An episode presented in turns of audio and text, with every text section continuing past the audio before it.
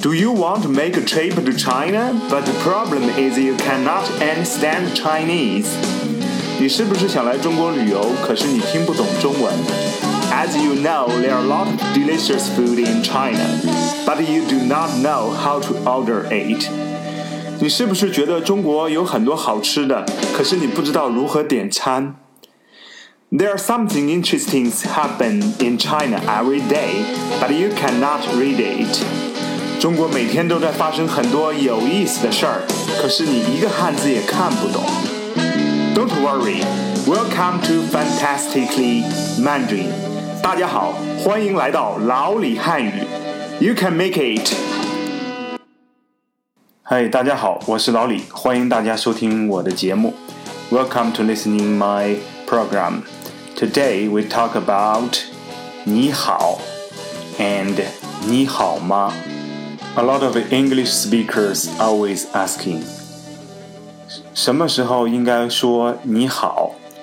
什么时候应该说你好吗？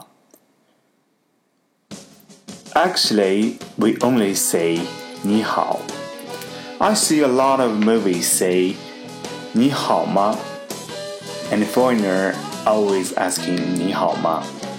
But Mostly, they are Western movies translated to Chinese voice.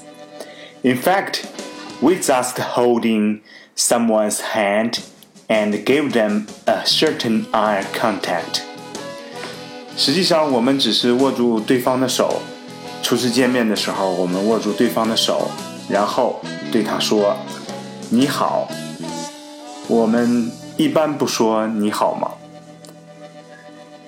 that means I know you're good or I hope you're good. 我们实际上是希望对方过得很好，或者是我们嗯可能已经知道对方生活的不错，所以嗯 that's different. So be okay, let's call it a day. Thank you for listening.